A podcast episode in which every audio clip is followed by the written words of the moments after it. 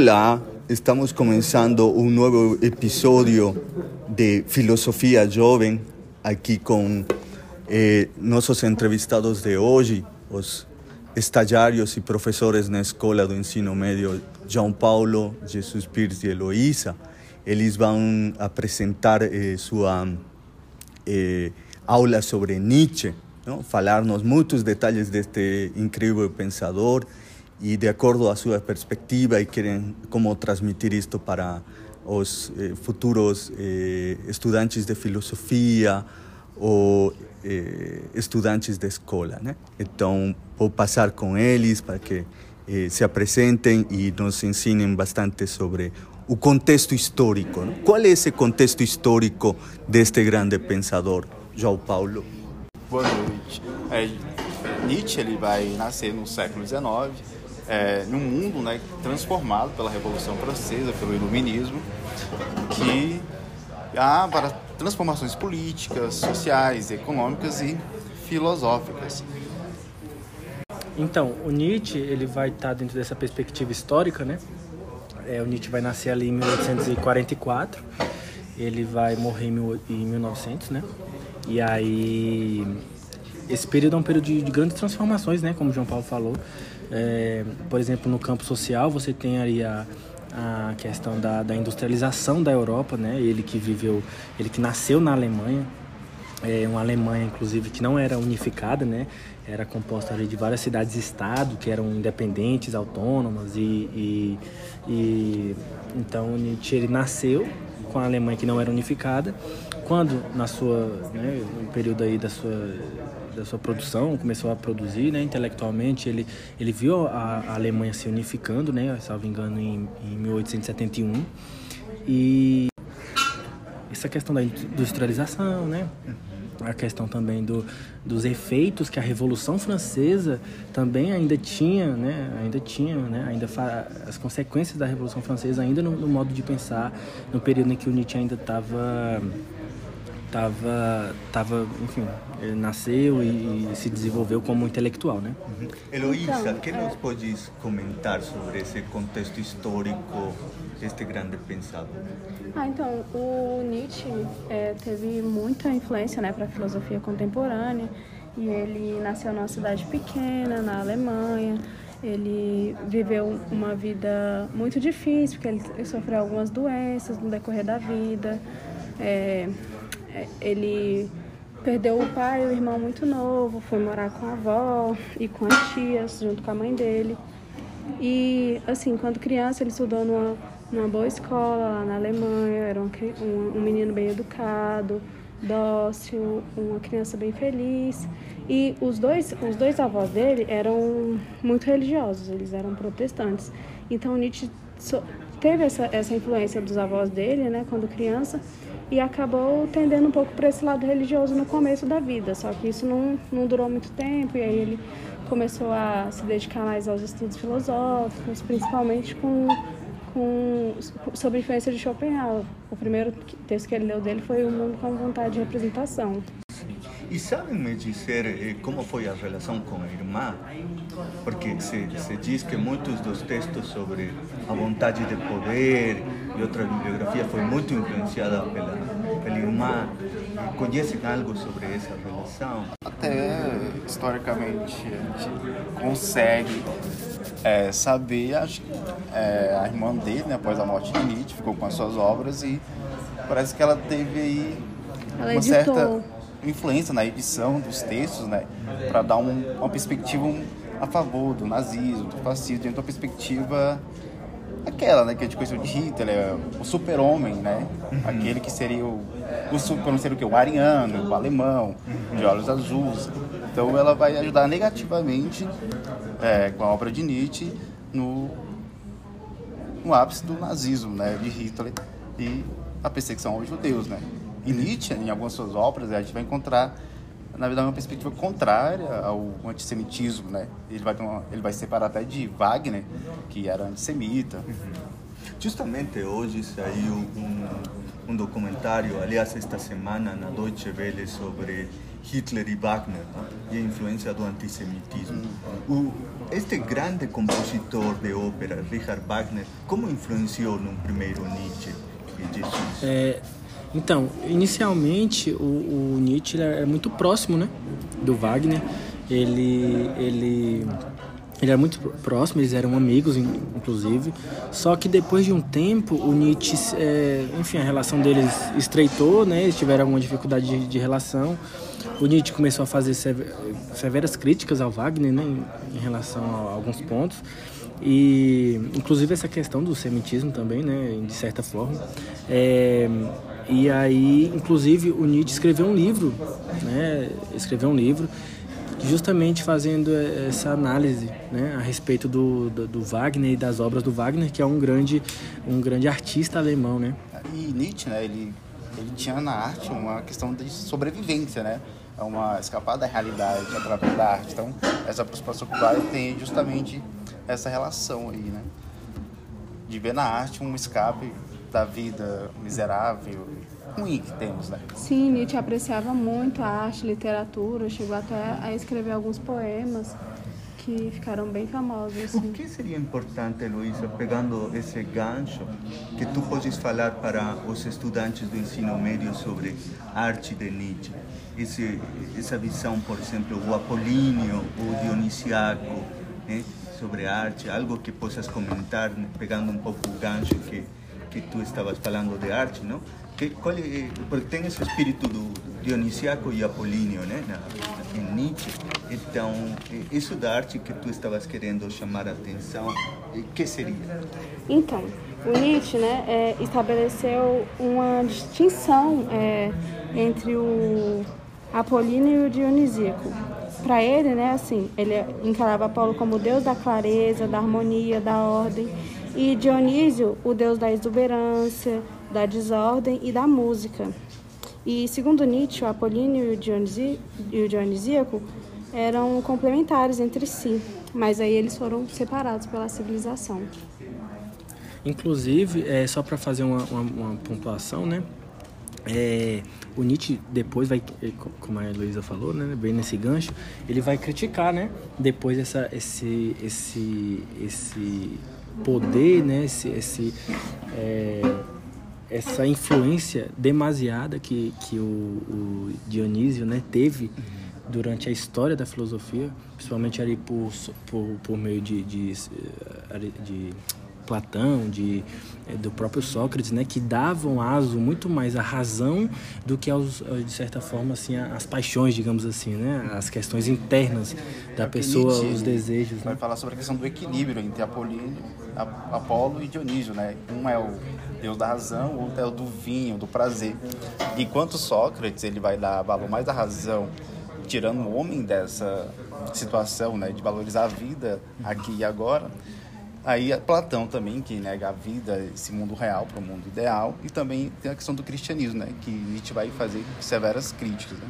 Então, para ele, ele tem que ver em harmonia o mundo entre o prazer e a razão, e não separados. Que importante, né, para para os jovens ver que um autor do século XIX é tão jovem como como a gente, né? Tão presente de a gente procurar a liberdade com, com esse espírito dionisiaco, não? deixar-se levar por o, o delírio báquico, né? que toda a juventude quer sempre esses eh, desejos eh, incríveis, não? intensos, e ao mesmo tempo a razão, né? como o Apolo tem que ser eh, eh, esse Deus que guia também através da arte, da, da figura, não? das formas. Muito bem. Eh, algo sobre a última etapa de, para finalizar de, da parte da biografia tão tumultuada, não? Algo sobre el, o período no, no psiquiátrico ou alguma relação? Ah, sim. Então, no fim da, da vida, o Nietzsche passou a escrever algumas coisas meio desconexas, meio estranhas. E aí é, ele foi internado, né? É, numa clínica e foi diagnosticado com paralisia progressiva, que era provavelmente origem, da origem da Sífilis. É. da sífilis. E aí o seu quadro foi piorando, né?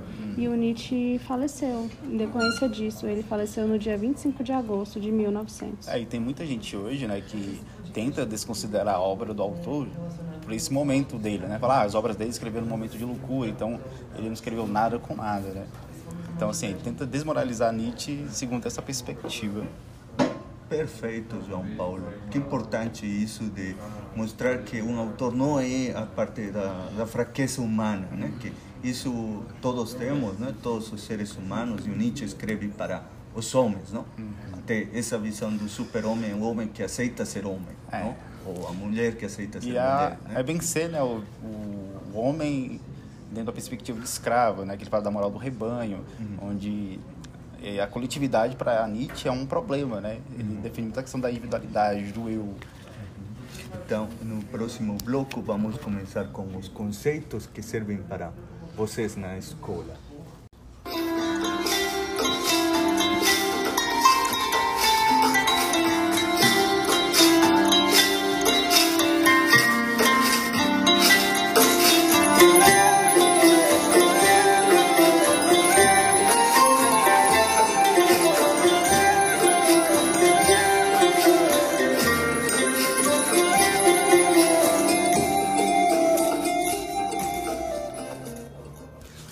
Muito bem, voltamos em nosso segundo bloco agora com os conceitos, estes conceitos centrais.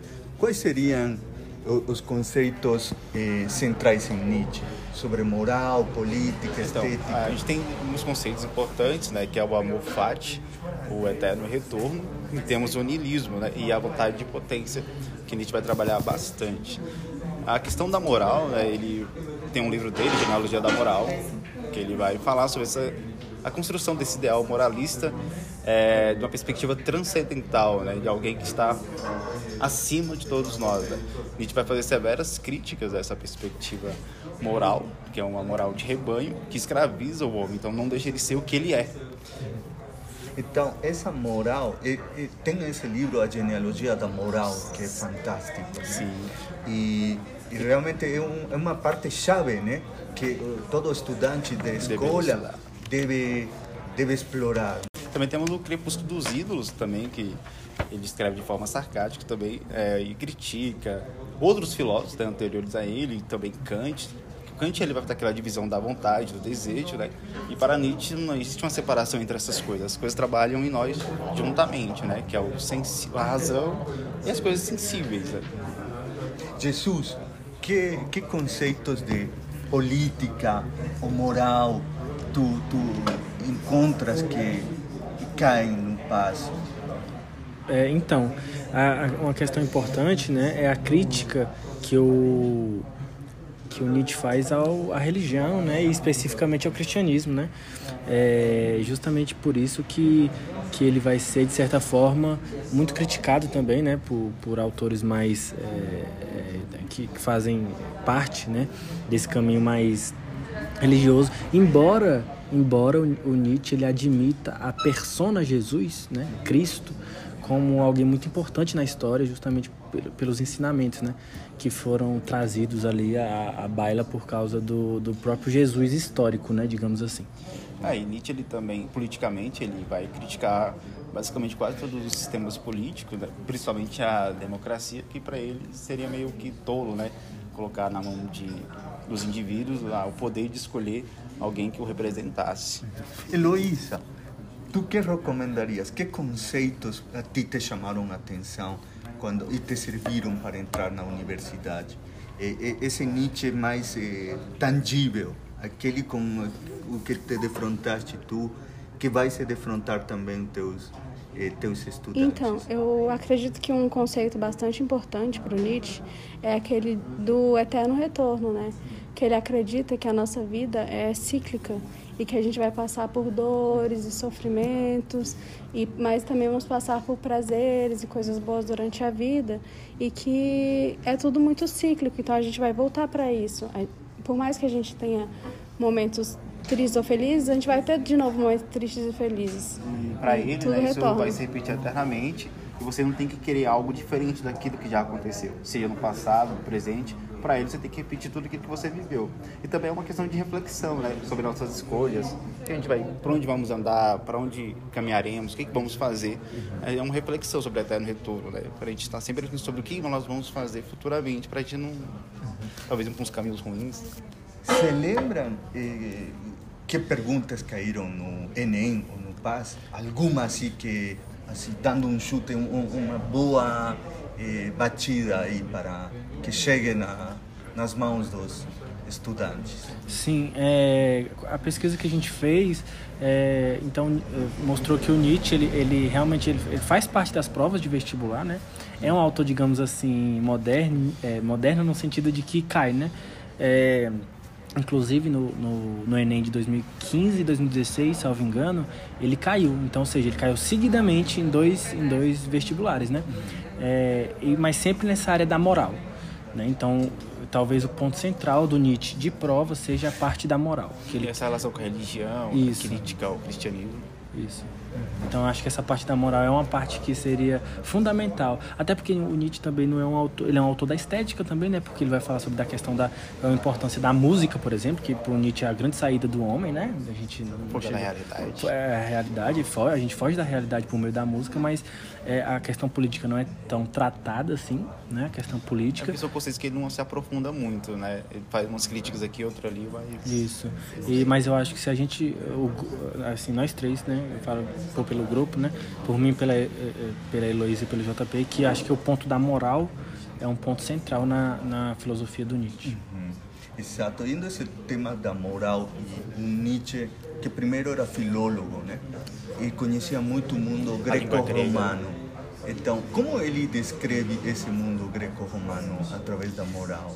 E, se lembram? Tem alguma dica? Cara, ele como a gente tinha falado antes, ele vai fazer críticas né, a Sócrates e a Platão, uhum. mas ele vai é, ressaltar muito os, pré-socráticos, ah, né? Eles eram muito dava muito valor à vida, à natureza em si, né? Aí vem Sócrates e faz essa separação dos sentidos da razão, dando valor a algo, né, que não seja isso aqui, a existência em si, né? E o valor da moral antiga, né, desse guerreiro romano, do guerreiro grego especialmente, que ele rompe com, com ele expressa sua vontade de poder diferente do, do ideal ascético, né? ele vê muita positividade, né, nesse homem grego forte, né, porque ele vai defender esse ideal do super-homem, o homem que se potencializa, né, contrário à moral do rebanho, né, onde as pessoas se unem, os mais fracos se unem para vencer os fortes. Exato. Então, para fechar esta ótima apresentação, primeiro agradecer os três professores de estágio que, que vão ter este semestre uma relação direta com vocês e vão ter estas três perspectivas diferentes não? sobre, sobre Nietzsche e esse mundo. E fecharemos em um minutinho cada um e que recomendaria para, para os estudantes de, de, tanto da experiência como com Nietzsche que já falaram, como aquilo de eh, na mesma prova. Né? A experiência na prova do PAS ou a do Enem. Então, eu acho que é interessante ler, assim, um dos primeiros textos né, de, de Nietzsche, que é O Nascimento da Tragédia do Espírito da Música, que ele vai fazer a oposição né, entre o dionisíaco e o apolíneo, entre o trágico e o socrático.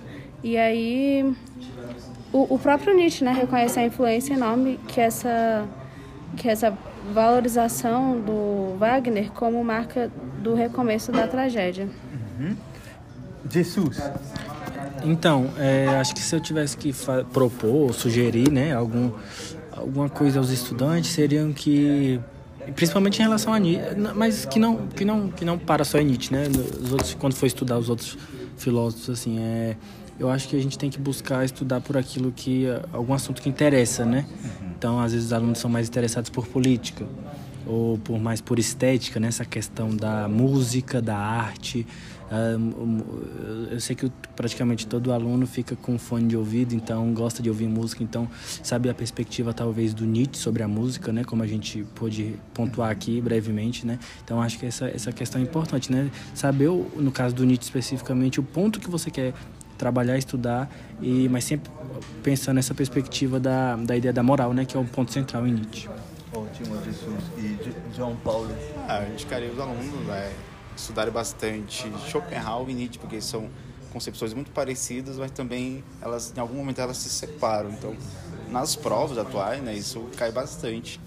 Esse, essa perspectiva, né? Tipo, não cai uma coisa muito parada ali, né? Tem que fazer o aluno pensar sobre aquilo que está lendo, está estudando, para fazer as questões, porque está se relacionando com todo, com o contexto histórico, social dele, que está no presente dele no dia a dia, né? Perfeito, agradeço a vocês porque todas estas informações, estas discussões que surgiram são muito ricas para que vocês, ouvintes, estudantes do ensino médio, possam prestar atenção a tudo o que foi conversado neste diálogo de filosofia. Até uma próxima.